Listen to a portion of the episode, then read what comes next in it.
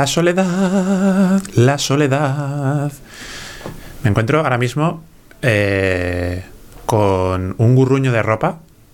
Eh, es que resulta que Alejandro estaba aquí conmigo hablando, conmigo, estábamos haciendo un previo del directo, y de repente vino Célula de Goku, de Bola de Dragón, y se ha tragado a. ha chupado literalmente a Alejandro Granja, y entonces ha quedado su ropa.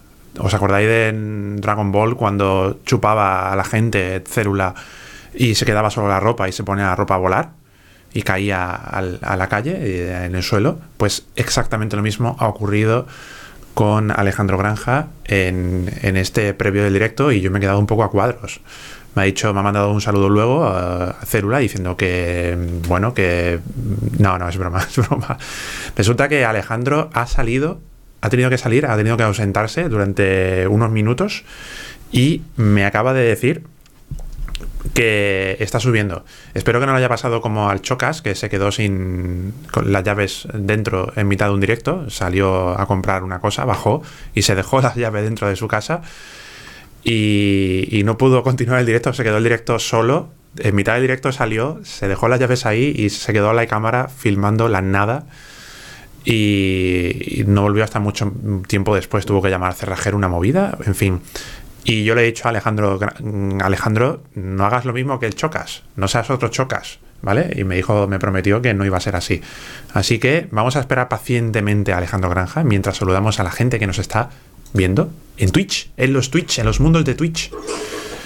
Y escucho ya a lo lejos, escucho a lo lejos a una puerta abriéndose, lo escuchamos todos. Esto es maravilloso, ¿eh? Esto es la magia del directo, ¿eh? Es genial. Asistimos en directo fijaos en este plano, ¿vale? ¿Se escucha algo o no?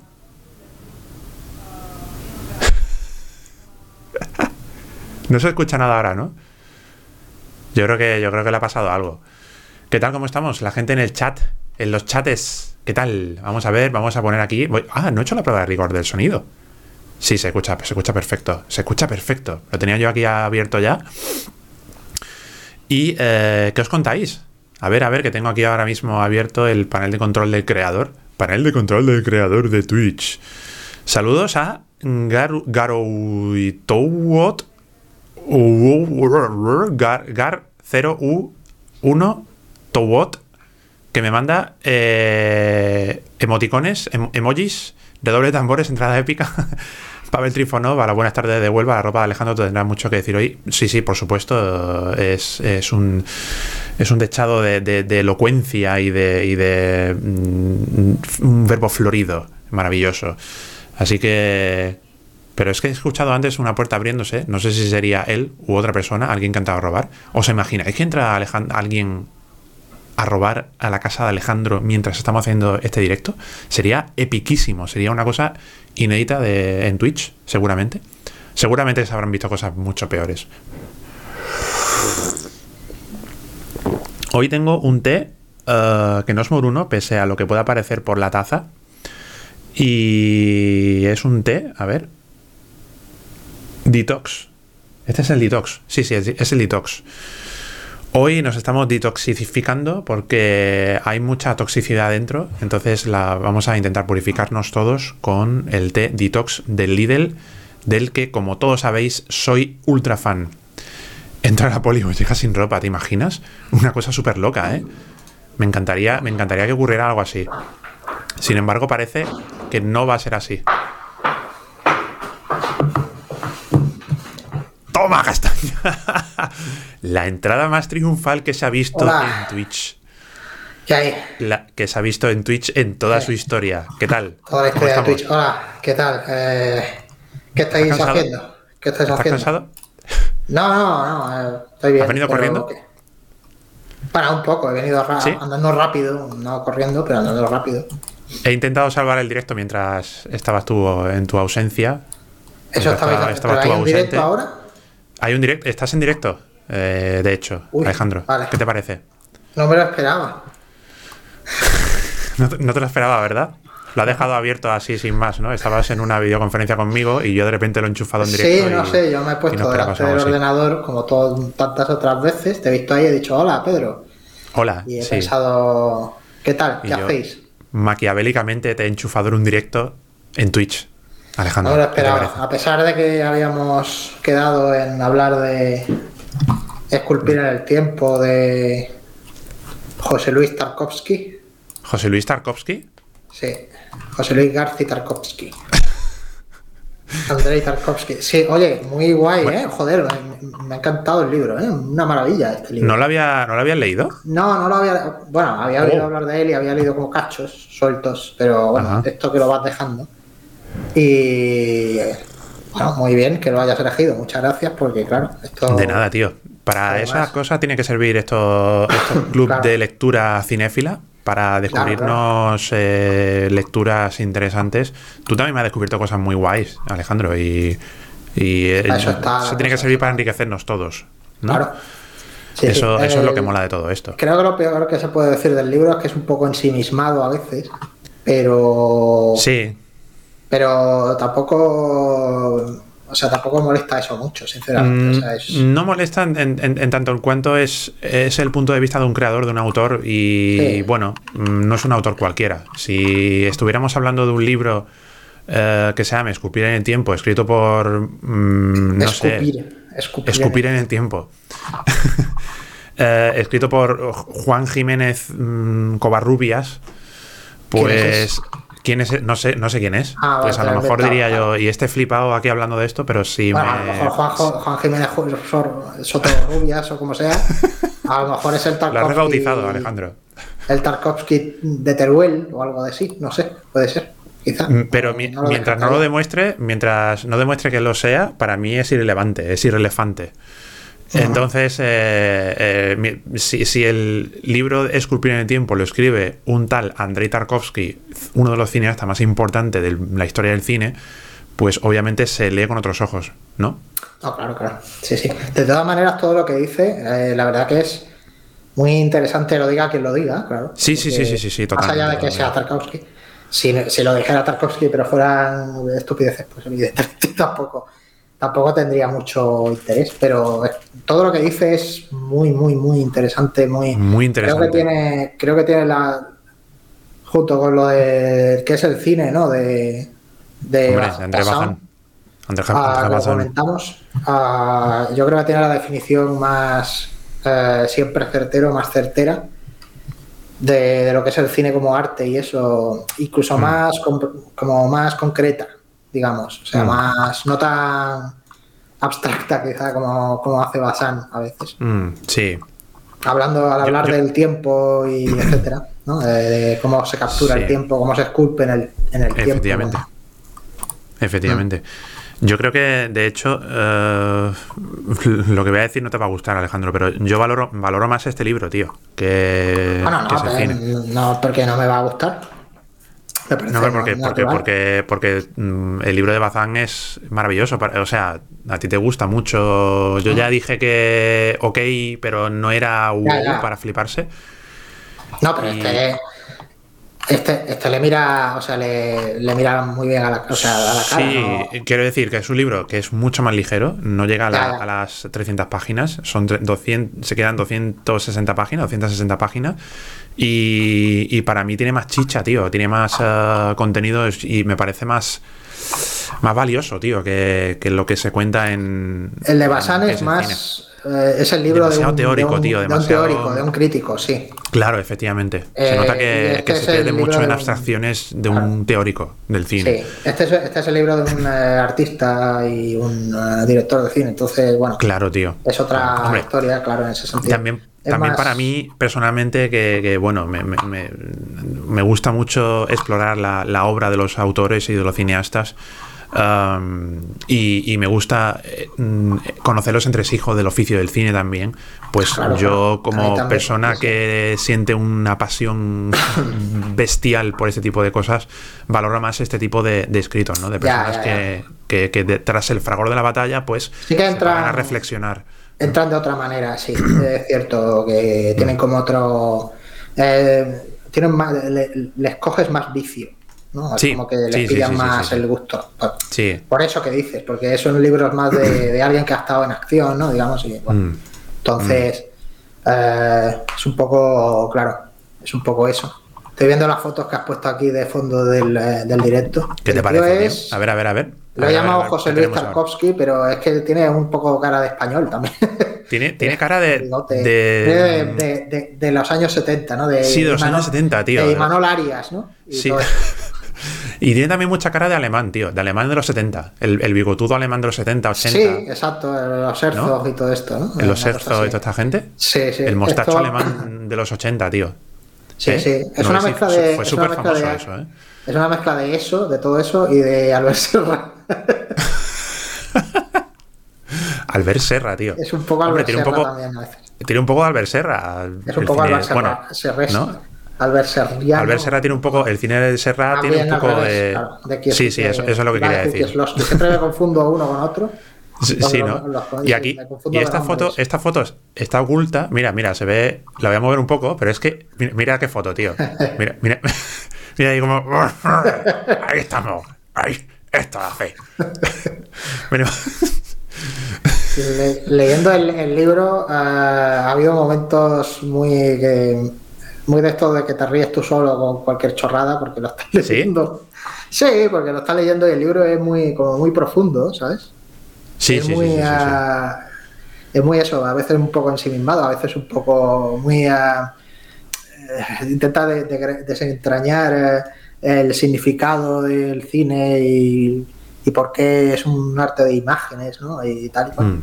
Y todo leía, me acordé, dije yo, bueno, y todo esto que estoy leyendo desembocó en, en la película Congo. Qué cabrón, tío. Mientras estaba viendo el té, tío, me suelta. Sí, no, me vino el cerebro, me, iba a hacer la cabeza y, me empecé a reír absurdamente. Madre mía, tío. O sea, que lo pasé muy bien leyendo el libro. Fíjate, también hay comedia, aunque el libro no tiene ninguna comedia, para nada. Pero... Hostia, eh, Congo era de Marshall, ¿no? De Frank Marshall, ¿no? De Frank Marshall, sí. Frank Marshall. Yo la vi en el cine, tío. La vi, la vi en, el, en el cine, tío, en el América Multicine. Bueno, era la nueva sensación de los creadores de Jurassic Park. Era el nuevo Jurassic Park, sí, señor. Jurassic Park con monos. Sí, que podía salir mal. Monkey Park.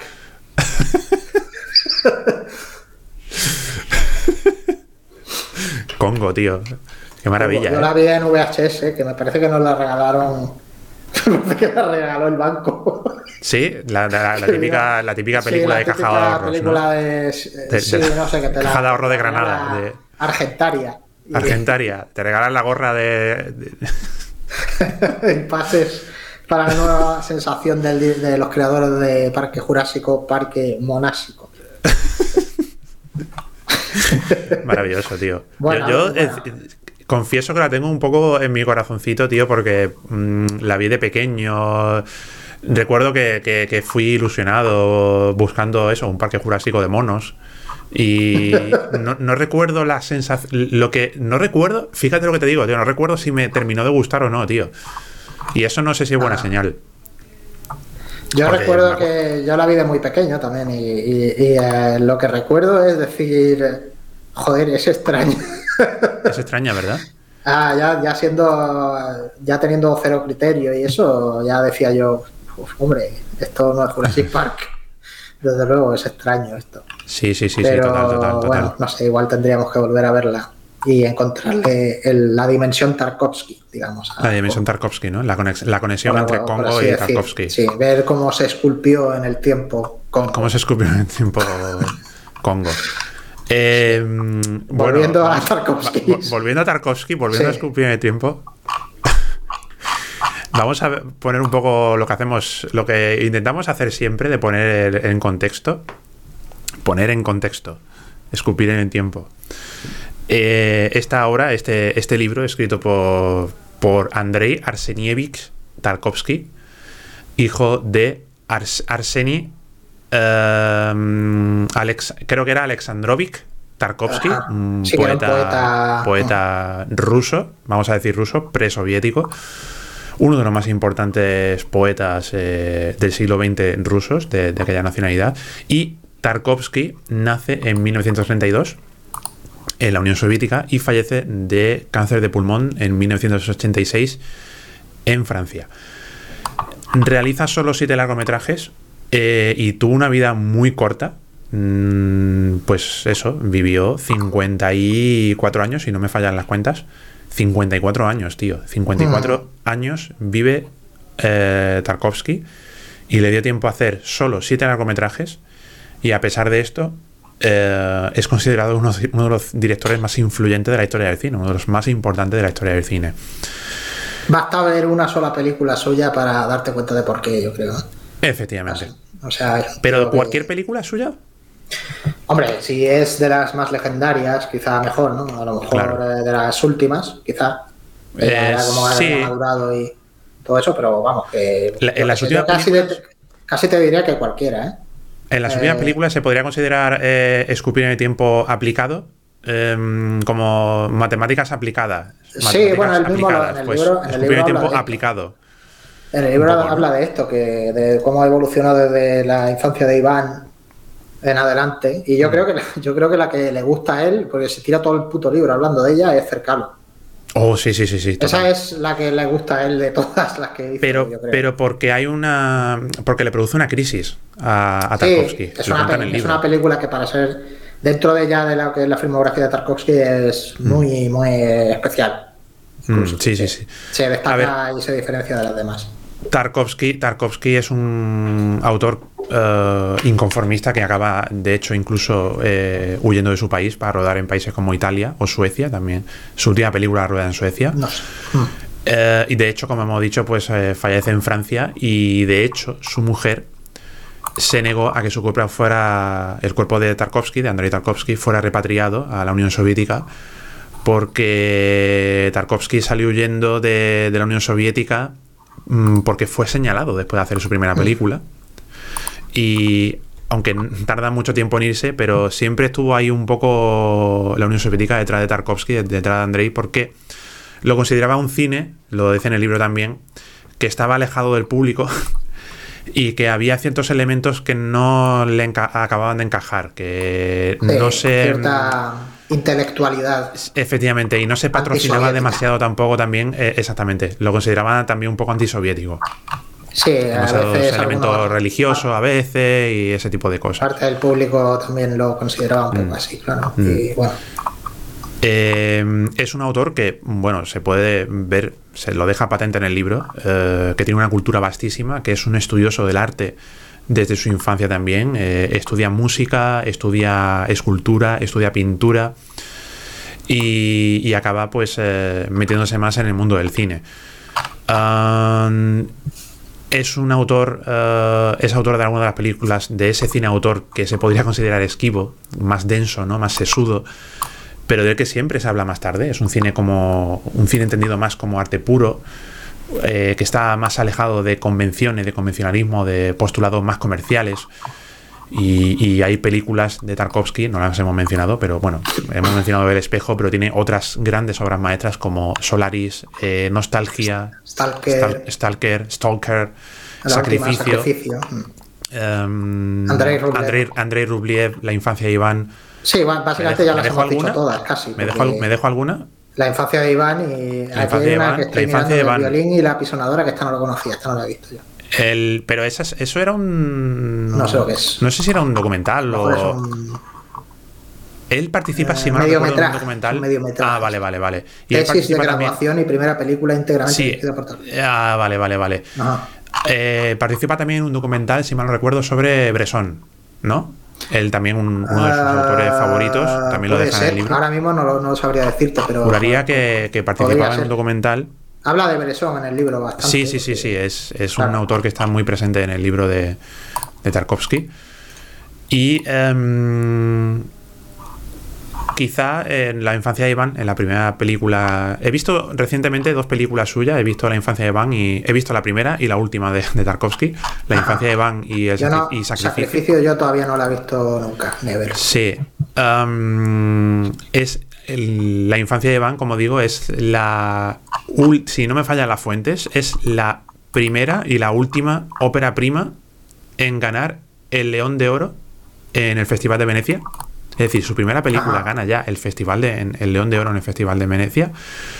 Y es donde quizás no sé si tú, has visto, has dicho que la has visto, ¿no? No sé si convienes conmigo en que eh, es donde se aprecia quizá menos la vertiente poética del cine de Tarkovsky, quizá porque fue una película um, que fue abandonada por un director, uh, por otro director, y que él retoma, uh, no sé si en la mediación de la película, pero estaba ya comenzado el proyecto, no es un proyecto que comience él.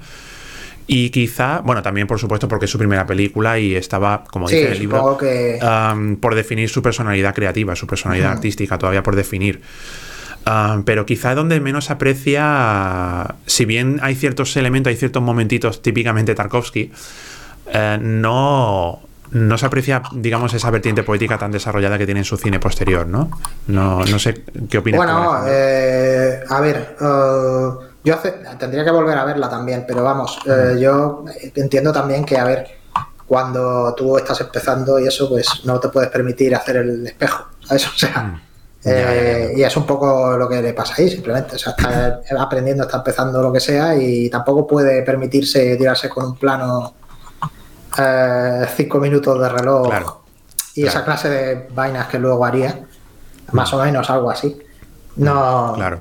No, claro. Eh, sí, pero vamos, simplemente, o sea, yo recuerdo que es muy Tarkovsky también, o sea, simplemente que es un poco más normativa, por, decirlo de alguna manera, no sé. Mm las otras son más raras, claro. Incluso eh, y. Sí, las otras son todas más raras, desde luego, sí. Más, sí, más de autor o más. Más de autor, más densa, ¿no? Un cine mm. más denso, mucho más. Eh, tiene un ritmo mucho más pausado. Sí, pero bueno, eso le pasa a todos los. Así, autores, ¿no? Claro, van depurando su estilo, van, encontrando. De y, hecho, y si tienen éxito, les van dejando hacer como más cosas. Claro, es que, es que de hecho, es lo que es lo que dice, claro, efectivamente, cuando conforme va pasando el tiempo, pues mm, ya te dejan, ya eh, incluso quieren eh, producirte por ser quien eres, ¿no? Sí, sí, exacto. Eres un, te vuelves un poco marca, ¿no? Efectivamente, te vuelves un poco marca. y en el libro mismo, pues lo dice que a raíz de su primera película es cuando él hace una reflexión sobre eh, cuál es su personalidad o a dónde quiere llevar, a dónde quiere llegar con su cine. Eh, es a partir del rodaje de esta película, de la infancia de Iván, cuando Tarkovsky se ha puesto en el radar del control de la Unión Soviética, como hemos dicho, y a partir de ahí es cuando empieza ya, pues, un poco a verse uh, no con muy buenos ojos la falta de compromiso, como hemos dicho, con la, con la causa soviética. Y, bueno, también pues lo que hemos comentado, ¿no? que, es un cine que no va dirigido a las masas, que es un cine um, que no promociona, como hemos dicho, no promocionaba la Unión Soviética, no, no um, digamos que no hacía una... Era, era crítico también, era... Um, él, él, estaba en otras cosas, no estaba en eh, abrirse al mundo o abrir el mundo a la Unión Soviética en aquel entonces no, era, estaba por promocionar ese país. Eh, y entonces, pues es visto con, con mucho resquemor en aquel entonces y, bueno, pues acaba, acaba huyendo del país y acaba pues eh, renegando casi de la, de la Unión Soviética. Um, Escupir en el tiempo, este libro, es un, es un libro que escribe en 1985, termina una primera edición todavía sin haber rodado sus últimas películas, eh, Nostalgia y eh, Sacrificio. Creo que termina un poquito antes la primera edición, si mal no recuerdo, de, Escupir en el Tiempo, y es a partir de una segunda edición cuando eh, añade al final pues un, anexo sobre sus dos últimas películas, sobre mm. Sacrificio y sobre Nostalgia. Em, en 1986, en la segunda edición, que, escribe eh, justo antes de fallecer, y ya recoge, como decimos, eh, impresiones sobre su última película. El libro recoge también su, visión sobre el mundo del cine, como ya hemos dicho, y la misión que tiene este, el, cine en calidad de arte, que se puede, mm, o que debe, mejor dicho, elevarse por encima de los convencionalismos y buscar siempre, y buscar siempre pues, em, un sentido poético, ¿no? sí, distinguirse del resto de artes. Critica mucho que la tradición eh, más clásica quizá pues se ha centrado en, en eh, hacer una especie de, fusión de lo, o sea, hacer una especie de continuación de lo teatral en el cine. Hmm.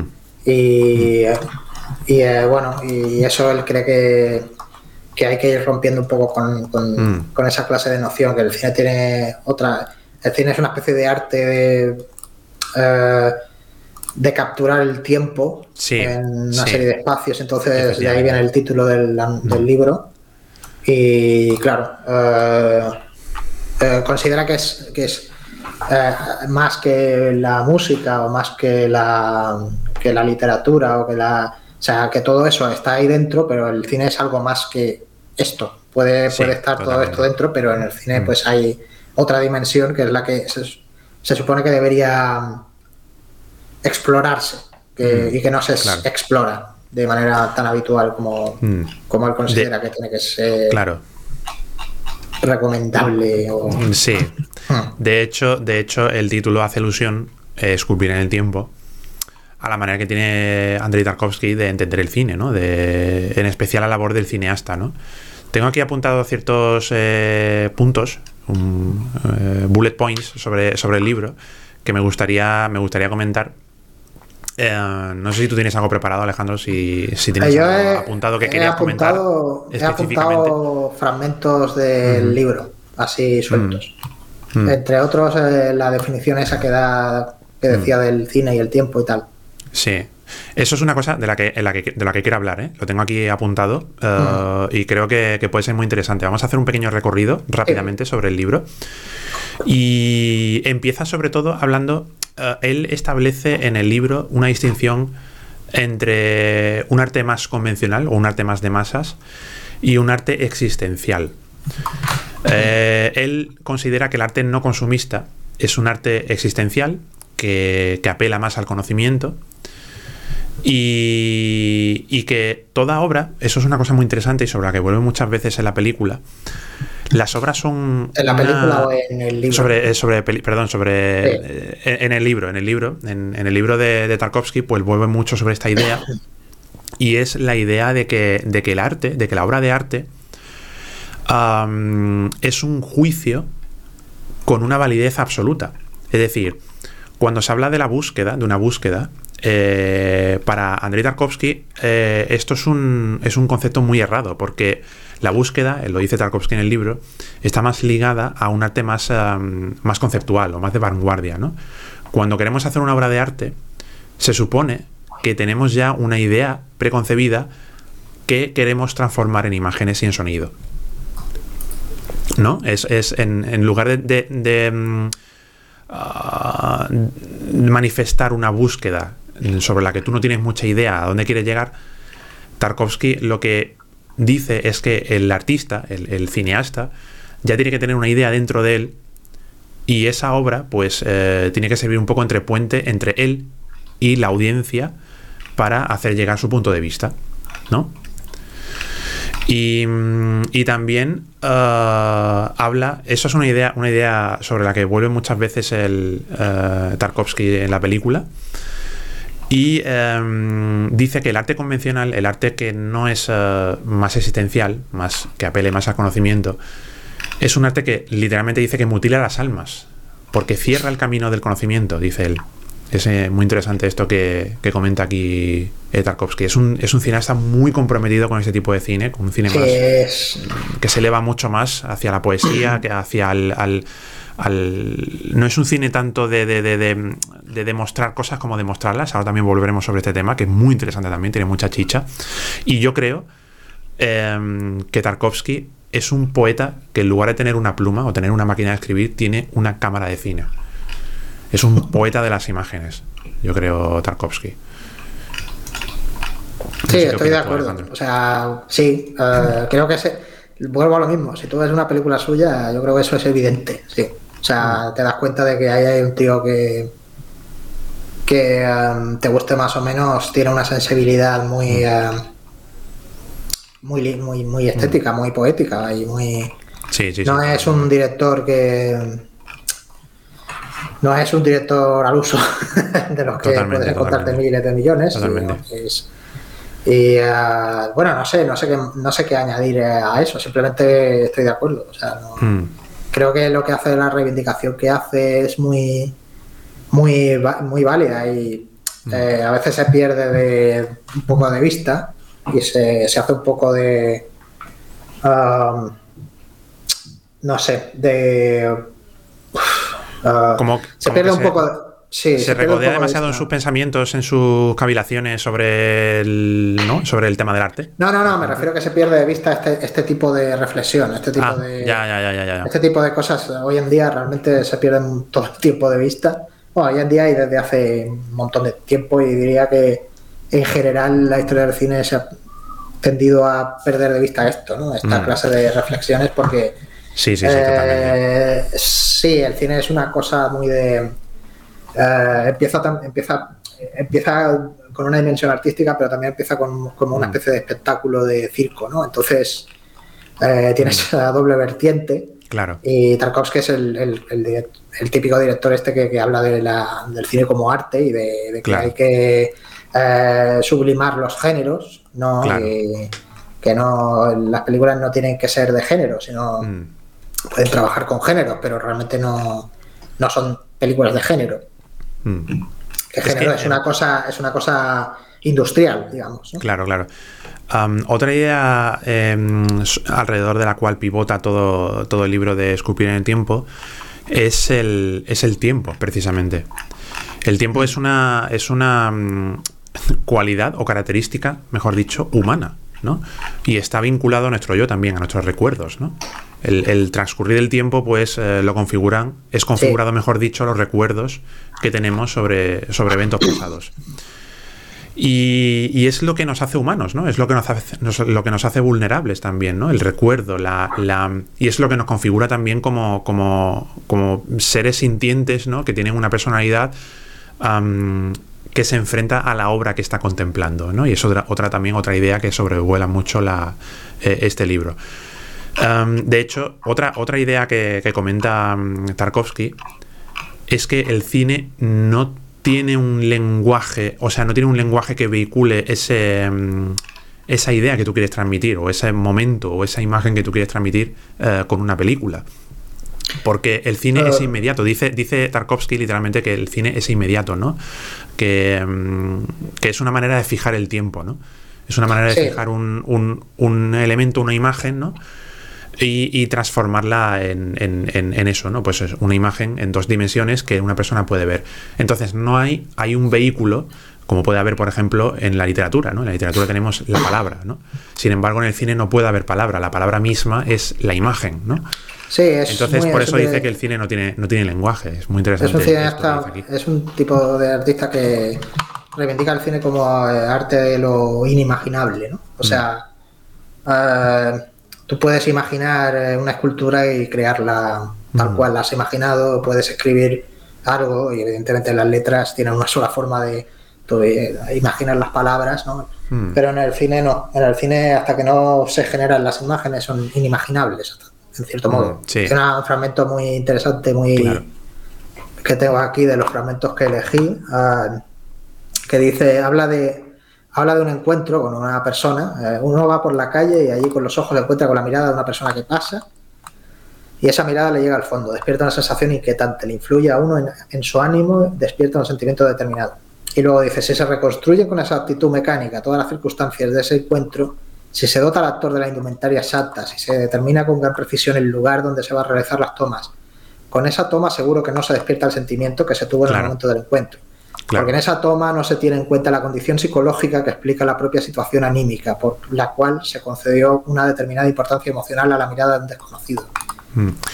Por, eso, mm, eh, por eso, de ahí lo que dice después, que le corresponde al, cineasta la responsabilidad de reconstruir, ¿no? De reconstruir eh, esos momentos y de resignificarlos, entre comillas, ¿no? Muy, muy mm, entrecomillado.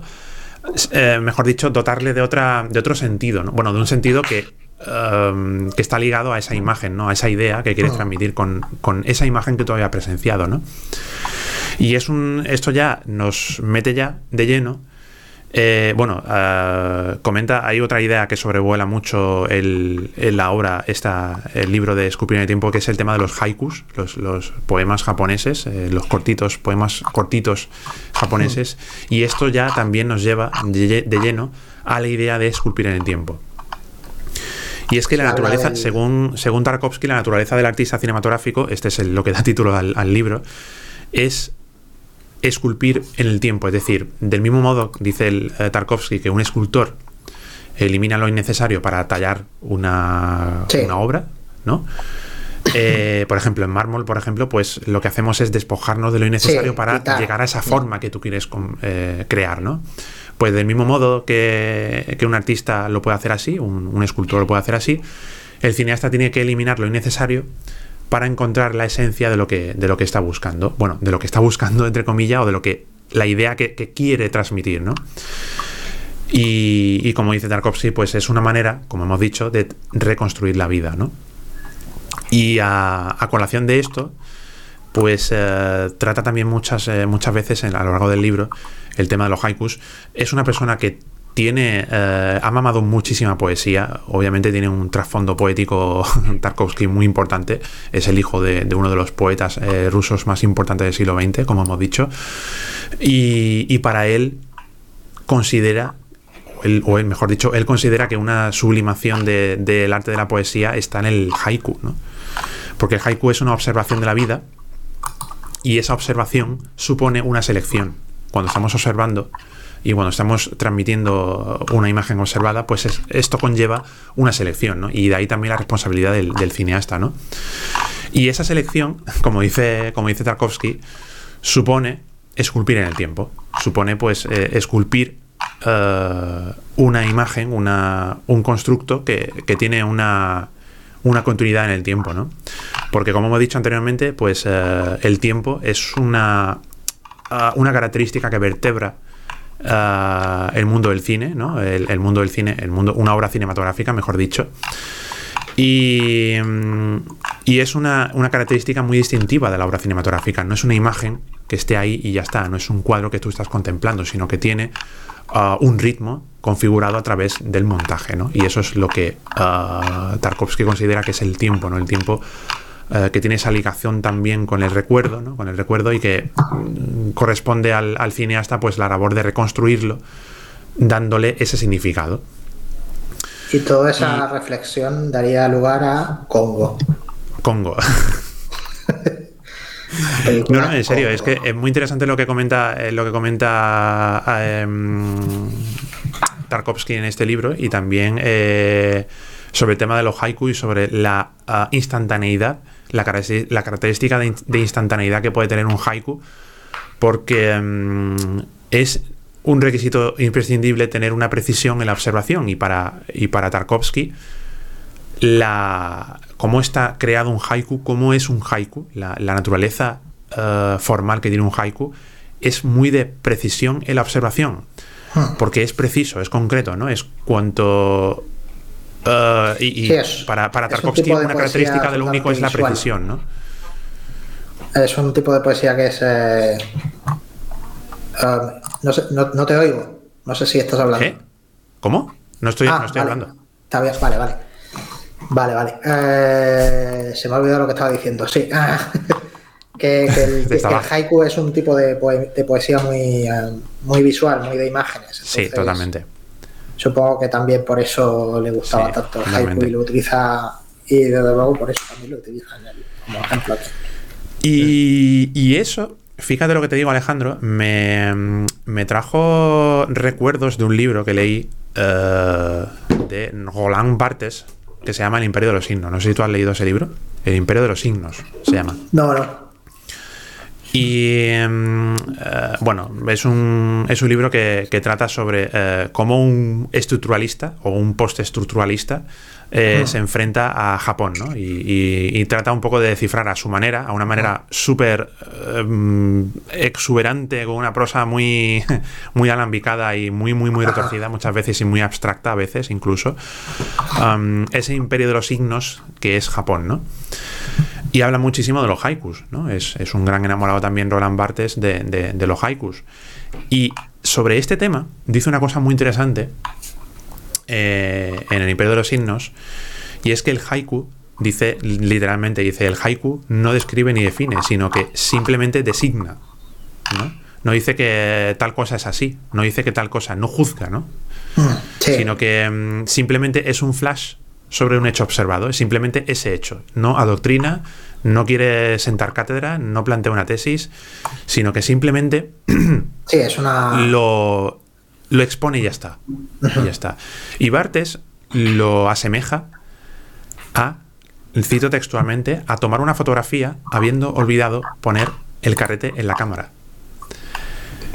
Es decir, es un flashazo simplemente de un momento que tú contemplas y lo conviertes en un pequeño poema de tres, cuatro líneas. Me parece muy interesante esta reflexión que hace, que hace Roland Barthes y que creo que conecta bastante bien con lo que comenta Tarkovsky, ¿no? De, ese arte que no, ah, que no define, ¿no? Que, no, mm, que no pretende sentar cátedra, sino que simplemente ah, plantea y ya está, ¿no? Eh, todos conocemos eh, lo que decía eh, Fellini de no quiero demostrar nada, solo mostrarlo. ¿no? Decía una de sus frases míticas ¿no? de, Fellini. Pues esto es un poco una versión súper sofisticada ¿no? de, todo esto ¿no? que decía Fellini. Y, mm, y, es muy interesante ah, porque según Tarkovsky, Tarkovsky también plantea otra cosa muy, muy potente, hay una idea muy, muy polémica, que se podría considerar polémica, contra el, montaje de atracciones de, Eisenstein. Eisenstein, Eisenstein. Hmm, y es que según, el según, según Tarkovsky, según Andrei Tarkovsky, el sentido de lo que tú quieres contar ya lo estás creando también dentro del plano. Es decir, eh, la naturaleza del cine, por supuesto, es temporal, ¿no? Tenemos una, doble vertiente eh, pictórica también, eh, musical también, sonora, pero también temporal. y según Eisenstein, la configuración de planos que podemos tener, la contraposición de los planos que podemos tener, ya crean una imagen, o una imagen o una idea, mejor dicho, ¿no? Es lo típico de A más B igual a C que nos contaron en, las facultades, ¿no? De, comunicación. Sí, el montaje, básicamente. Pero, pero, efectivamente, la idea de montaje, pero eh, Tarkovsky critica esto porque, de hecho, piensa que, es, una, es un planteamiento déspota, lo, lo dice textualmente en el libro, porque esto supone que el espectador no, es, no participa de la experiencia fílmica. Es, una intervención demasiado bestia de. Efectivamente, es una manera de crear una idea que es unívoca, que es unidireccional, ¿no? Hmm. Sin embargo, eh, Tarkovsky enfrenta esta idea a la idea que tiene él, este cineasta, de que se podría ligar un poco a lo que decía Humberto Eco, ¿no? De la ópera, la ópera abierta, ¿no? La obra abierta, ¿no? Eh, ópera aperta, ¿no? Creo que lo llamaba, creo que se decía en, italiano. Que era que una obra está abierta siempre al conjunto de experiencias, de sensibilidades, de, emociones, de pensamientos que tiene un espectador. Creo que estabais comentando en Twitch anteriormente, eh, Gar, Gar 0 U1 Towoy, Towot o Towoy, Towot y pone aquí, emoción, retina, memoria. Me encanta que hayas puesto una cosa súper... Eh, has puesto un haiku, básicamente. Sí, Emoción, retina, memoria. Sí, quizás sí. Ah. Pero es que, pero es que em, se puede resumir muy bien este libro en, esas palabras. en, muchos postulados que propone, que propone Tarkovsky se pueden resumir eh, en esas palabras, porque eh, literalmente dice en un momento Tarkovsky que, que tenemos que, el cine se observa eh, a través también de las emociones, ¿no? Que tiene preconfigurado ya, que tiene ya en, el disco duro el, espectador que está viendo que está viendo esa obra, ¿no? Y es muy interesante todo esto porque mm, en contra de esa idea de crear unívocamente una idea a través de la suma, de la justaposición, de la contraposición de diferentes planos, Tarkovsky propone que se mm, que el espectador tenga más iniciativa, ¿no? por así decirlo, que participe eh, viéndola ah, de una manera. De hecho, dice, eh, literalmente dice Tarkovsky, si no recuerdo mal, corrígeme si me equivoco, Alejandro, dice, un libro que se lee mil veces es, mil libros o algo así, creo que dice, ¿no? Son, son, son mil libros diferentes, ¿no? Algo así dice. Sí, sí, sí. Porque nunca la vas a...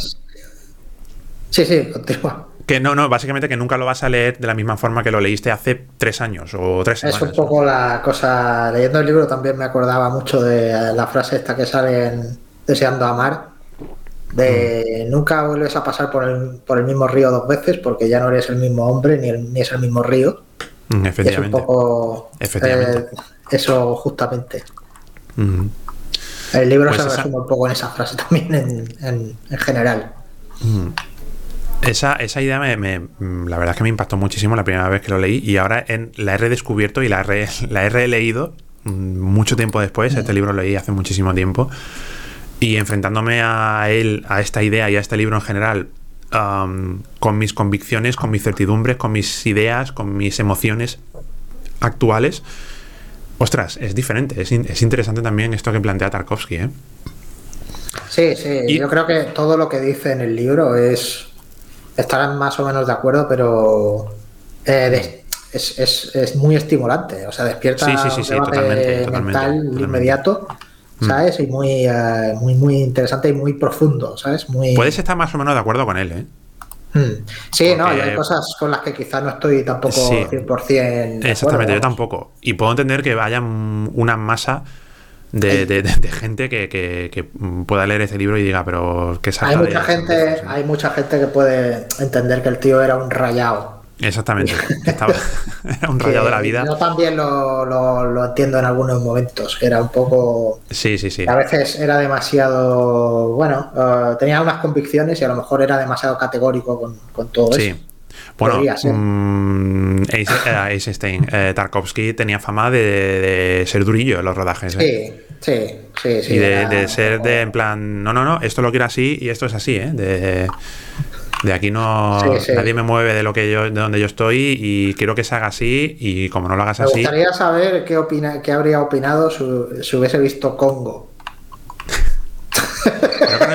no, no a Congo, pero no llegó a Congo, ¿verdad? Eh, pero, pero bueno, pero, pero pudo ver, eh, muere en 86, así que le dio tiempo a ver, por ejemplo... Eh, ¿Predator o algo así? Espérate. No, Predator no. ¿Predator, es del 89 o del 90? Predator 87, uy. uy, casi, casi, casi, casi, tío. Ajá, bueno. bueno, pero. vio alguna de Arnold Schwarzenegger, seguro. ah, hombre, claro. Eh, de, de vería alguna, seguro. Le daría tiempo a ver alguna. la de Comando, por ejemplo. La de John Matrix, Comando. Comando no era del 86. Vamos a ver, espérate. A ver, a ver, a ver. A ver estaba Conan. Estaba... Me encanta que estemos hablando ahora de esto, tío. Conan el Bárbaro del 82, Terminator del 84, ah. Conan 2, el Destructor es A ver, anexo firmado. Comando, Comando es del Comando del 85. Ah, o sea, que fue la última película que vi antes de morir. ¿Te imaginas, tío? A lo mejor, quién sabe, ¿no? Es como cuando se suicidó el de Joy Division que vio Strosek, ¿no? Estaba viendo Strosek. Estaba viendo Strosek, pues este tío. Estaba viendo Strosek y dijo, bueno, pues ya está, me, voy a suicidar. Hala. Después de esto. Ostras. Yo creo que ya hemos llegado serio, pero es que hemos llegado al límite del cine como arte con esto. Yo es, que imagino viendo, viendo las gallinas. ¿te, acuerdas del final de Strozek, ¿no? Que, se veían las gallinas en el circo este de, animales. El baile de la gallina, sí. Ahí está, que, estaban. Sí, sí. Te mueres y estás viendo eso y, sí, y estás colgándose, sí, sí. en ese momento. Qué, qué, loco, ¿no, tío? Qué cosa más loca, ¿no, tío? Madre mía. Esa película es increíble. Y volviendo, volviendo, a, a Esculpir en el Tiempo, una última idea que no quería dejar escapar uh, es el tema del espejo, de Zerkalo, el, espejo, que es en la película que, como decimos, le produce una crisis existencial y es lo que hace, la película que hace, lo cuenta en el libro, uh, plantearse abandonar el cine, de hecho. Sí. Y es que resulta que um, le costó explicar que detrás de esta película no había una intención más que mostrar una verdad, más que mostrar, simplemente. Sí, la ah, película es la más, o quizás de las más eh, inaccesibles de este tío. Efectivamente, efectivamente. Y entonces, pues evidentemente tuvo un backlash, Claro, entonces lo que, lo que se le reprochó a esta película. Y sobre todo de, crítica relacionada con lo que decíamos antes, de crítica eh, hacia su falta de valores soviéticos, ¿no? De, ya, claro, claro. Esto es para una intelectualidad, esto es eh, individualismo y esto es... Eh, en fin, y lo que... Lo que nada, etcétera. Sí, sí, sí, sí, sí, sí, totalmente. Y lo que comenta en el libro es que decían que, eh, como tú has dicho, pues que, era ininteligible lo que estaba comentando ahí y que qué es lo que quería, qué es lo que, había querido decir con esa película. Que es, claro. Cuando Andrei Tarkovsky no tenía claro, ese una, es el tema. una idea. um, o sea, no, no quería demostrar nada con esa película. No quería sentar cátedra sobre nada en concreto. Eso es lo que está criticando todo el rato en el libro. O sea, la, la noción de, de qué va esta película, ¿no? Esta película, ¿esto de qué va? Que, que- Claro. Explícamelo con palabras. No, Claro, no, no claro. hay que explicar nada con palabras. Es que Exactamente. en imágenes, porque Exactamente, solo se puede explicar con imágenes, no te lo puedo explicar con palabras. Entonces, Claro, es un poco, tiene un poco esa guerra eh, Sí. a lo largo de su vida, todo el tiempo. sí, efectivamente. Y, Y es lo que, es lo que lo, explica el libro. Sí. lo que em, decimos que había que se plan, ah, hizo que se planteara abandonar el cine, pero decía que, que había mucha gente que, quería, seguía deseando pues eh, disfrutar de su cine. Y eso fue lo que em, lo que lleva a hacer las películas posteriores, que si mal no recuerdo, vamos a ver, es que no sé, yo no quiero meterme la, la pata con esto, menos mal que tenemos la ayuda de Google. Ah, si mal no recuerdo, la siguiente eh, fue la última película cerca al- el espejo, la última que, que hace antes de salir, antes de. No, hace después Eh, Stalker. Starker Vale, vale, vale. Sí, sí. Cercalo es del y- 75. Vale, vale. Y sí, después ya se fue, eh, hizo la siguiente en Italia, Nostalgia, y Mm. el documental este de Nostalgia. Ujú. Tempo di Vale, sí, efectivamente. Hace Sta- Stalker y luego ya, pues eh, en el 83 hace Nostalgia en Italia. Y luego ya finalmente, pues en el 86 hace Sacrificio. Pero fíjate, Stalker de los 79, c- Cercalo del 75, ahí tuvo un periodo de reflexión seguramente. Y ya pues a partir de ahí pues eh, abandona la Unión Soviética para hacer cine en otros países. Sacrificio, si mal no recuerdo, estuvo creo que Berman metido ahí, ¿eh? Creo, ¿eh? Bueno, sale Erland Josephson, que es Sí, el sí, sale Erland Josephson, de- el que lo el vimos actor en, de- lo vimos en, en en, eh, Secreto de un matrimonio. Secretos de un matrimonio, que era el uno de los actores fetiche de Berman, Mm. absolutamente por Sí, sí, más. total. Eh, no sé, no sé si se metió ahí. Sí, estoy viendo aquí. Iba a decir Godard. Berman. Sí, está, ah, está estoy aquí viendo en la Wikipedia. Esta película dice literalmente, esta película fue filmada con la ayuda de los colaboradores habituales del cineasta sueco. Ah, vale, vale, vale. Bueno, es que Berman Estuvo- era un gran fanático de. Claro, porque, porque era Sven o sea, Nykvist, efectivamente, Bueno, o era o sea, Sven o sea, Nykvist, Sven Nipinski, sí, Nick- sí, el- Nick el, director de fotografía de el Berman. director de fotografía. No, no, no, lo que decía, lo que decía textualmente es que está hecho con colaboradores habituales de Berman, no con Berman en sí. Ya, ya, pero bueno, Berman era un grandísimo admirador de Tarkovsky. Sí, claro, y efectivamente. Y Tarkovsky, de también de, de Berman, efectivamente. Sí, era mutuamente la cosa, sí.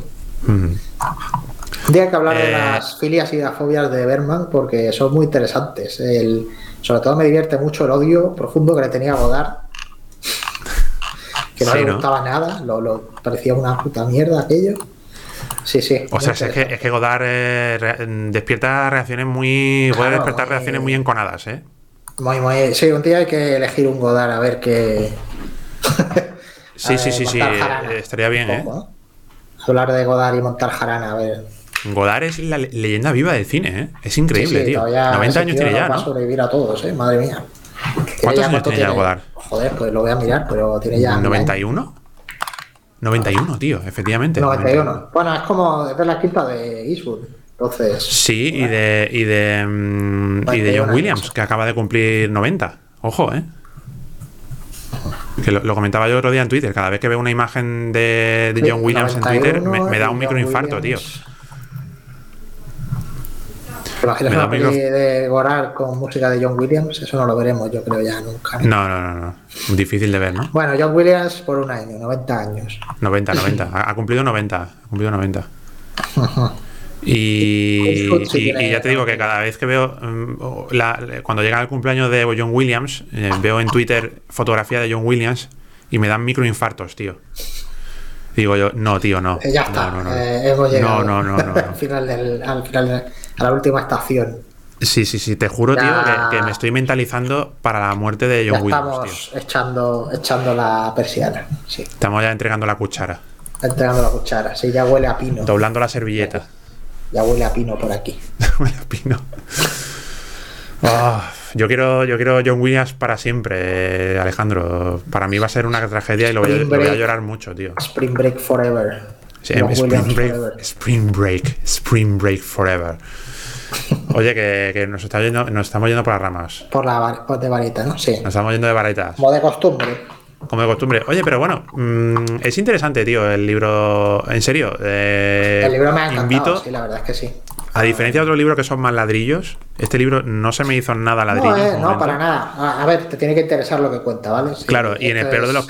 A ver, en el este peor de los casos son 200 páginas, ¿eh? Tampoco es. Ya, no es muy largo, pero no es como. Eh, cómo se hacen las películas de Sidney Lumet, por ejemplo, que es más, ya, ya, es, más, didáctico, divertido, aunque no sea aunque no estés interesado en el cine demasiado, ¿no? Eh, sí. Te lo lees y lo encuentras muy interesante porque te habla de tres mm. hijos, de cómo se hacen las cosas.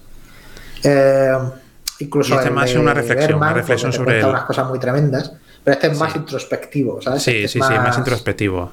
Mm, teorías de su cabeza acerca de cómo es, de cómo debe ser el cine. Cómo debe ser el cine, ¿no? Su punto de vista, ¿no? Su, su, manera de entender el cine con esa, esa vertiente, más esa dimensión poética, ¿no? Artística. Poética, sí. Sí, sí. No entra puede tener el cine también. cuestiones de como, no sé, de prácticas, ¿no? En ningún sentido, no entra en cuestiones de, cómo se rueda tal cosa o cómo Efectivamente. tal otra eh, pone ejemplos prácticos, que eso sí me, me, me parece muy curioso, que más que hablar de, lo práctico con sus películas, habla de, lo práctico con otras películas. Por ejemplo, menciona una película de Kurosawa. Ah, sí, sí, sí, sí, efectivamente. Y explica cómo, eh, en un momento dado eh, Kurosawa muestra cómo se ha perdido un personaje, un grupo de personajes en el bosque. que por cierto me recuerda... qué, mecanismo utiliza, qué manera de narrar eso. Me recuerda mucho también esa, eso es de la fortaleza escondida, ¿no? Creo que era. Era de la fortaleza, la fortaleza no escondida. bien, pero creo que era. Hablaba de los siete samuráis y hablaba de otra y, a lo Sí, sí, sí. Yo, juraría que en ese momento habla de la fortaleza escondida y que. Mm, y que ese recurso lo utiliza también en De Zala, si mal no recuerdo. Un recurso muy parecido. Sí, ¿verdad? De cuando se pierde también en, en la estepa siberiana. Sí, por cierto, uh, no, no, no era arbolito. Bueno, un recurso, bueno, más o menos. Parecido, sí, sí, un recurso parecido al arbolito, sí. Uh, de Suzala, peliculón. Oye, tenemos que volver a Kurosawa, tenemos que volver a grandes, ¿eh? Aunque hemos hablado de Kurosawa. Volveremos. Pero, pero me gustaría volver sobre uh, mi película. Yo creo que es mi película favorita de Kurosawa, ¿eh? de Suzala. De, Suzala. Sí, es de las mejores. Sí, es, es una obra maestra, tío. Hmm. Y, y Ojo, esto no, no, sé si lo dije en el directo que hablamos de Kurosawa. Eh, la de las. Vamos a ver, espera, espera, espera. De las tres únicas películas que me han hecho llorar, tío. Ajá. Y uh, solo me han hecho llorar tres películas, ¿eh? Ojo, ¿eh? Esa, Dresu Usala, um, El Camino a Casa. Wode Fucking Mukin. Yo Wode Fucking Mukin. chino y todo, ¿eh? Wode Fucking Mukin y, más tarde, tío, pero la primera vez, no, tío, eso es curioso, uh, Cinema Paradiso. Ah, sí, Cinema Paradiso. No entiendo muy bien lo que os da con Cinema Paradiso, que es muy buena, ¿vale? Pero tampoco. Te digo yo, tío, que yo creo que con la edad, yo creo que con la edad no, la edad no se ablanda, tío. Bueno, a ver, yo también, a mí me ha emocionado películas que no eran muy buenas, incluso, y no, no sé, quedaría hasta un poco de vergüenza eh, ¿Cuáles películas te han hecho llorar? ¿Tú has llorado mucho en el cine, Alejandro? Yo a veces en el cine muy, como arte. Cuando me da por ahí, sí, sí, yo me emociono y me, salen las lagrimillas, sí. ¿Sí? ¿En muchas pelis? ¿O en pocas? Pues, no, no diré muchas, pero más de tres. Quiero decir, me han pasado más de tres veces seguro, muchas más de tres veces. ¿Con qué película recuerdas haber llorado a moco tendido en plan? Eh, pues, eh, bueno, a moco tendido, a ver. Eh, generalmente no lloro a moco tendido, sino que me, se me cae la lagrimita, me emociono. Eso sí. Eh, hay una peli sobre el Alzheimer con Julian Moore que se llama Always Alice, creo que era. sí, sí, sí, Always Alice. Sí, sí, pues sí, con esa, por ejemplo. también con Eternal Sunshine of the Spotless Mind, esa también. Ostras, qué maravilla, tío. sí, señor.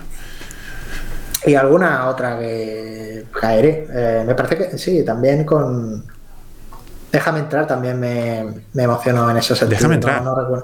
No, no, me puse a llorar ahí como buena Madalena, pero sí que uh. se me, digamos, se me nubló la vista un poco. pues yo, tío, yo. No sé, hay varias que no tendría que pensar. Yo moco, moco tendido eh, de su sala, ¿eh? O sea, la primera vez, tío, me, pilló con la guardia baja, tío, y. Mm. Es que me dejó. Me dejó Yo moco, a moco tendido, alguna ha habido por ahí, no me acuerdo. Pero sí, por ahí hay alguna también. Sí, sí, sí, ah. sí. Y una, que, una con la que estuvo al punto también con de Kurosawa, de hecho creo que eso te la lagrimilla, fue Vivir. Vivir. ah, sí, claro. Ostras, no veas, ¿eh? También es durilla. De, También es durilla, claro. Para, para la patata, quiero decir. Toca la patata mucho. toca la patata mucho. Sí, sí. A mí me pasa también con eh, la, la, calle de la vergüenza de, de Mizoguchi. la calle de la vergüenza, ¿la he visto o no la he visto? Sí, sí, la he visto. Esa es la última de Mizoguchi. Sí, sí, sí, sí, sí, sí, efectivamente. Ostras, sí. El cine asiático, tío, es verdad. El cine asiático eh, creo que he conectado más mm, emocionalmente quizá con el cine asiático que con el cine occidental, fíjate lo que te digo. Mm, pues puede ser, o sea, supongo que para algunas cosas y para otras, no sé si, no sé tú. En mi caso ha sido un poco eh, así, para algunas cosas sí, para otras no. Oye, pero siempre me le tengo mucho vicio, ¿no? Siempre oh, ah, mira, fíjate, la fábrica de cajas. Sí, la fábrica de cajas, total. Eh, el, oye, Drive My Car, ¿la, has visto o no? No, no, todavía no. Aquí no llegará nunca. Así que. ni, ni, se espera, ¿no? Nada, nada, olvídalo. Así que bueno, tendré que verla de alguna manera. De alguna manera, eh, por otros cauces, ¿no? Yo qué sé, sí, porque la quiero ver, joder, pero. Pues, pues, oye, tío, Dream My Car, tío. Mm, hablamos de películas de que te toque la patata. Tiene momentos. Eh, ah, bueno, la han estrenado en Filmin, ¿no? ¿O me lo he ¿La estrenaron en Filmin ahora? Creo que no, ¿eh? ¿No? Ah, bueno. Vamos a verlo. Just Watch. Creo que sí. ¿eh? que no, ¿eh? Sí, tío. Van a tener esa exclusiva de estrenar una creo película. Creo que la han metido hace nada. Plan ayer o algo vi por ahí. Aquí pone. En Just Watch pone sin fecha de publicación aún. Ajá. Vamos a, ver. Lo mejor la tienen, la tienen para meterla ahí, para meter. Yo eso sí recuerdo que algo decían que habían conseguido los derechos para eso. Pero eh, creo que no. No, no, no, no. Aquí te dice que no. Crítica Otra película que, No logro llegar al final. La modorra me invade desde el principio. Qué manía la de alargar tanto las películas. ¿Eso quién lo dice? Fundamentalmente, ¿quién crees tú? Le ocurre fundamentalmente aquellas en las que el director no sabe contar una historia o esta carece del menor interés. Carlos Bollero. Ah, Carlos Bollero sobre. en serio, tío, a mí no se me. En serio. Mm, eh, Carlos Bollero, está. No, no, no, no, tío, que va, que va, que va. Ni de, ni de coña, ¿eh? A mí me gustó, me gustó mucho Drive My Car y es una película que como te pille con la guardia baja, igual puedes soltar la lagrimilla también, ¿eh? En serio, ¿eh? Doraibu, Doraibu Maika. Doraemon. El gato cósmico Maika. Pues, eh, Alejandro, ¿qué más podemos comentar sobre esculpir en el tiempo? Espero que haya quedado pues clara un poco la idea medular que intenta transmitir este libro. Y he intentado eh, transmitir también. Sí, yo creo que más o menos hemos descrito de lo que, lo que hay, ¿no? Digamos. Me daba miedo, tío, me daba mucho miedo eh, esto, tío. No sé si. Sí, porque es un poco. A, mí me cuesta hablar de algo tan. Ah, Denso, ¿verdad? tan profundo, ¿verdad? es, que, es que, tío lo que siempre decimos de que daría para hablar cinco horas. Ya. Es todo realmente. Cada página tiene un directo casi, ¿eh? Cada página de este libro, ¿eh? Sí, sí, eso es cada, página, reflexión, ¿eh? cada fragmento de estudio, digamos, que, sí, sí, sí, totalmente, que, se expresa ahí, o cada, cada ocurrencia o idea que tiene el tipo, da para, para, un debate muy largo, ¿no? muy largo, sí, sí, muy, muy acalorado, tío. Sí, alrededor de lo que es el cine, ¿no? Como arte y. Que puede acabar en hostias, ¿eh? Un eh, debate que además puede acabar mal, ¿eh? Y además puede acabar, con, con, amistades. ¿eh? Opiniones muy, muy enconadas, ¿no? Entre sí. Sí, sí, sí, totalmente, ¿eh? ¿Te imaginas, tío? Un debate sobre todo el rollo este. Es que este Tarkovsky es el típico director de, pues, de eso, de que es fácil, muy parodiable en el sentido de, de no, yo soy un artista, esto es. Sí, sí, sí, totalmente. esto, yo no hago cine comercial. Y sí, sí, sí, sí, sí, totalmente. Ese tipo de rollo, entonces, claro, el, eh, un, digamos, un valedor del cine popular o de. Hmm. Pues puede a lo mejor eh, no estar de acuerdo con un montón de cosas. Me habría encantado que hubiera vivido más, tío. Hmm. Me habría encantado. Por lo menos para ver, llegar a ver Congo. Para ver, efectivamente, tío, para haber llegado al 95. Y Snyder's Cut. Y, Snyder's, al llegado al 95. Y Snyder's Cut. Y Snyder's, no sé si hubiera llegado ahí. Y Marvel y pero a... ¿Qué habría dicho de Marvel, no? O Armageddon habría llegado, ¿eh? Armageddon la podía haber visto también. Ah, podía, habría llegado, quiero decir, que, que, habría podido llegar por edad, quiero decir, por mm. nación en 32. Eh, perfectamente podría haber llegado al siglo XXI. Marvel y eso, podría haber estado ahí hablando, entrando en el debate este de Martin Scorsese de no, esto, esto no, es, no, no, es cine. Esto bueno, ¿eh? es.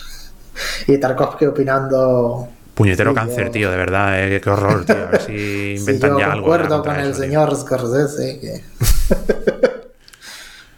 ¿Pero tú crees que se, habría, se habría, mm, habría, vuelto un poco al cine más comercial? ¿Se, habría vuelto un poco más comercial o no? ¿Se habría vuelto más.? Uh, no, bueno. ¿Se habría ablandado con, la edad lo hubiera endurecido más aún? Ponte ahí a especular, yo que, yo que sé, no sé, pero no creo. O sea, hombre, va contra los principios de este libro. Que sería una, una conversión muy, muy bestia, ¿no? Como de. Pero es que tenía 54 años, ¿eh? Ya, o sea, bueno, todavía hay margen le, para. A lo mejor se le, ¿eh? se le bajaban los humitos, ¿no? Y decía, Se pliega. Habría acabado haciendo películas para Netflix. Vamos a hacer Spider-Man no Far From Home. ¿Te imaginas que acaba haciendo películas para Netflix o algo así? No me no, hubiera llegado, estaría ya muy viejo, tío. Mm, no me habría extrañado, porque bueno, tú sabes, el capitalismo lo que hace es eh, asimilar las disidencias. Entonces, sí. eso es eh, eso lleva haciendo toda la vida y Netflix es, pues eso, un sistema que asimila disidencias como puede un poco.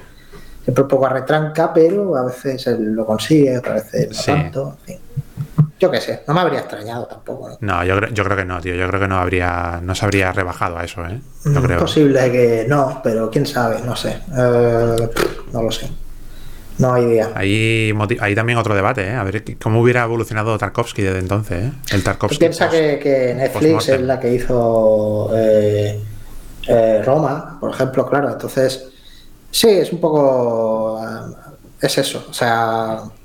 Mm, o sea, funciona así todo eso. O sea, a mí no me habría extrañado. Así que. Yo lo hubiera visto difícil. Pero si habría llegado, por ejemplo, al cine digital. Mm, habría sido. Yo creo que a, habría grabar con móviles, como de Yo creo que sí, tío. Yo creo que sí habría. Samsung presenta Andrei Tarkovsky. Efectivamente. Andrei, Tarkovsky presenta el nuevo Samsung Galaxy S22 a Film by Andrei Tarkovsky. ¿Te imaginas? Oye, mira Godard, tío. Mira Godard que es ahí haciendo directos en Instagram. ¿Qué te parece? Está haciendo directos en Instagram Godard ahora. Hacía directos en Instagram, si mal no recuerdo, en el confinamiento. Uh, hacía directos en Instagram. No me había enterado yo de eso. O le hacían directos en Instagram. El típico, el típico la nieta. Mira, abuelo, qué guay esto. Vamos a hacer directos. Madre mía. Y no, no, pero tiene un, por ahí un par de directos colgados ¿eh? en YouTube de los directos que hacía en Instagram. Joder, qué raro, pues. ¿Te imaginas a, Godard en Twitch? ¿Tú estás seguro de que hizo eso? Sí, sí, sí, estoy seguro y me vi uno, eh, además. Ah, vale, vale, aquí está. Hoy puedes hablar con, con Godard por Instagram Live. Eh, claro, tío. Eso fue en 2020, el 7 de abril. Ah, pues Claro, póntelo, póntelo que está guay, ¿eh? es interesante. Sí, esto es como cuando habló en el Festival de Cannes a través de un móvil. Hola. Sí, sí, sí, sí, sí. sí, sí, es muy de. Hola, abuelo, ¿qué tal? ¡Eh! Hola. ¿Me oye? ¿Eh? Sí, ¿cómo estamos? Gritándole, ¿qué? Gritando ¿Todo bien, no? todo trapo para que se oiga bien. Sí, sí, sí, sí, sí, sí, sí.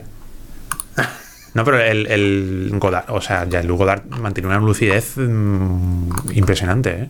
Con 91 años que tiene el amigo, ¿eh? Sí, sí, la verdad es que sí. Y es leyenda viva, tío, qué maravilla. Ah, ese sí que, ese sí que ha ido a, a full. A full. Condiciones Quería pegar la palmada que hago siempre de, bueno, se acabó, se acabó. Vamos a ir cerrando ya este directazo, Alejandro, que nos vamos de vareta otra vez. Esas excursiones están muy bien para cuando no tenemos un tema, pero cuando tenemos un tema, tampoco tiene que ser guion de hierro. Pero me gusta. De eh, pasar de, cumplir el tiempo. un poco de dando saltitos, ¿no? Saltitos. Tampoco es hablar del tiempo. claro, está más o menos relacionado. De hecho, diría que está bastante relacionado. De hablar de hablar de perchas, tío, hablar de cajas, tío, hablar de. De cajas. De tipo de embalajes, ¿te imaginas, tío? Hablar de Podemos hablar de- Un día podemos Sí, tío, el- hacer el embalaje este de- Un episodio entero sobre gastronomía y ya está, ¿no? De, de cómo se prepara una musaca. Una musaca, tío. Oye, seguro que la cocina búlgara tiene cosas interesantes, ¿no? Sí, tiene cosas guays, sí. No me sé los nombres, no me quedo bien con los nombres, pero sí. O sea, Yo creo que tiene que ser una, co- una cocina muy como la rumana, tipo mezcolanza de muchas cosas, ¿no? Porque la cocina rumana es una encrucijada de muchas cosas que venían de Rusia, de Grecia Sí, claro. y otras claro. zonas y hicieron Sí, ahí un mejunje Hay una mezcla de Imperio cosas, Otomano. claro. Y muchas sopas. y está guay. Cremas, sí, sí, sopas también. eh, Las sopas carne. en Rumanía, sí, sí. Mm. Y en el, en el este, en general, en, en la Europa central y del este, eh, son muy de sopa, ¿eh? Son muy soperos. Sí, son muy Sí, sí. soperos. Las sopas estas calenticas para poner para calentarte el estómago. Sí. Y bueno, Alejandro, mm, vamos a ir cerrando ya este directazo, este esculpir en el tiempo. Y te toca a ti ahora librito. Me toca elegir el libro. Alright. Pues he, decidido eh, elegir un libro que hemos leído ya los dos. Así que Ah, sí. ya lo, nos lo conocemos. Yo lo leí porque además me lo dejaste, porque lo tienes tú. Hombre, hombre. Hombre, hombre, hombre. Eh, llamado. eh, joder, espérate, ¿cómo era? La ah, Conquista, Conquista de lo Inútil. De Werner Herzog. Conquista de lo inútil. Ostras, Conquista tío. de lo qué, inútil. qué ganas tengo de. Esto me compré hace poco de leer ese libro. sí. Me O compré sea, hace esto poco. es lo contrario, esto este libro es, el, es el, el negativo del que acabamos de, de comentar. Sí, totalmente, totalmente. Inversamente, inversamente propor- proporcionales. Oye, yo no sé si llegaron a verse o a conversar, a, a relacionarse de alguna manera No Tarkovsky y Herzog. Seguramente, No sé, ¿eh? verán coetáneos. ¿no? Ah, Eran medio coetáneos, sí, sí. Tarkovsky. Oye, y Herzog también está entrado en años ya, ¿no? Herzog, claro, sí. Herzog ya tiene una edad. A ver cuánto tiene. Tiene una edad, ¿eh? Tiene 79. Ostras. ¿Cómo? 79 tiene ya. Del 42. 79. 5 de septiembre del 42. Pues está fresquísimo él, ¿eh? Este Está tío sí que está. Sí, sí, sí, Joder, totalmente, ¿eh? Este hombre sale en Mandalorian, ¿eh? Es que este, este tío. Sale es- en Mandalorian, tío. Qué cosa más loca, tío. Este tío es una. La, la mera existencia de este ser, de esta persona, me vuela mucho la cabeza por todos Totalmente, lados. es una locura, ¿eh? Es una locura Es una este tío. leyenda viva. Absoluta, una leyenda de los viva, años ¿eh? 70. Un director de estos que se iba a rodar a, a la falda de un volcán y cosas así. eh, Absolutamente. Proyectos absolutamente Absolutamente. Que eran dislate imposible. totalmente, ¿eh? Rodaba con. Klaus Kinski casi todas las películas que hizo, las hizo con Sí, un sí, sí, pirado sí, sí. Con un que le amenazaba loco. de muerte y estuvo a punto de cargárselo como tres o cuatro veces. Sí, señor. Y, Sí, señor. y luego, pues, luego de repente empieza a salir de villano en películas de Tom Sí, sí, Cruise sí. Total. y en el locura, Mandalorian. tío. ¿sabes? Tú- este tío ha tenido. Es como si hubiese tenido cuatro vidas. O sea, como lo que, Y te lo que cuento tú unas, vives en unas de una vida, anécdotas, si unas suerte, anécdotas más locas. Te cuentan las anécdotas más locas que te puedas imaginar. Sí, sí, una- las más como una disparatadas. especie de vórtice de, de confluencia de, De confluencia de cosas absurdas, tío. de- Locuras de- que no es un- yo creo que es un imán, tío. Es un imán de, Sí, situaciones absurdas, tío. De. Hay un vídeo en YouTube, no sé si lo has visto, Alejandro, de, cuando que le pegan un tiro. Le, le pegan un tiro, sí, un Le francotirador. pegan un tiro en, en Le disparan YouTube, un francotirador durante una entrevista. O sea, po- poned en, en YouTube lo que nos están viendo. eh, Werner Herzog Shot. A lo mejor estaba preparado, quiero decir. No lo sé, tío, pero, pero me da igual. muy loco, Yo tío. quiero pensar que no. ¿sabes? muy loco, tío. Ah, Bueno, Alejandro, Bueno. nos vamos ahí ya, ¿vale? Con la música a otra parte. muy bien. Nos vemos ya en el próximo directazo la semana que viene. Tenemos otro directazo ya la semana que viene. The Crash. Crash, Crash- sí Crash señor. Bandicoot. Sí señor, Crash Bandicoot. Buen juego, ¿eh? Sí, sí, bueno, una maravilla. Bueno, pues ya está. Señoras y señores, muchísimas gracias por haber estado ahí. Muchas gracias por vernos, por escucharnos en directo, en diferido también, en el podcast, en YouTube, en todas partes. Y tú, Alejandro, no sé si quieres decir algo más, si quieres despedirte de alguna manera en especial, haciendo alguna pirueta, por ejemplo, una acrobacia. Una acrobacia, sí. ¿Te imaginas, dos acrobacias voy a hacer. No, eh, que nada, muy bien, que, que ha, sido, ha sido un rato así muy majo y que, que tengáis salud. Y que ve- veáis Tarkovsky y esas cosas. Que veáis cine de Tarkovsky y que leáis esta maravilla de libro que hay que leerlo una vez en la vida. Sí, sí. Nos vemos la semana que viene y dentro del próximo martes, este no, el que viene, en YouTube, que tengo un vídeo, madre mía, lo que viene dentro de dos semanitas. Uh, Uh, uh, uh, se viene Uh. contenido muy interesante. Hasta luego. Cuídate. Adiós. Adiós.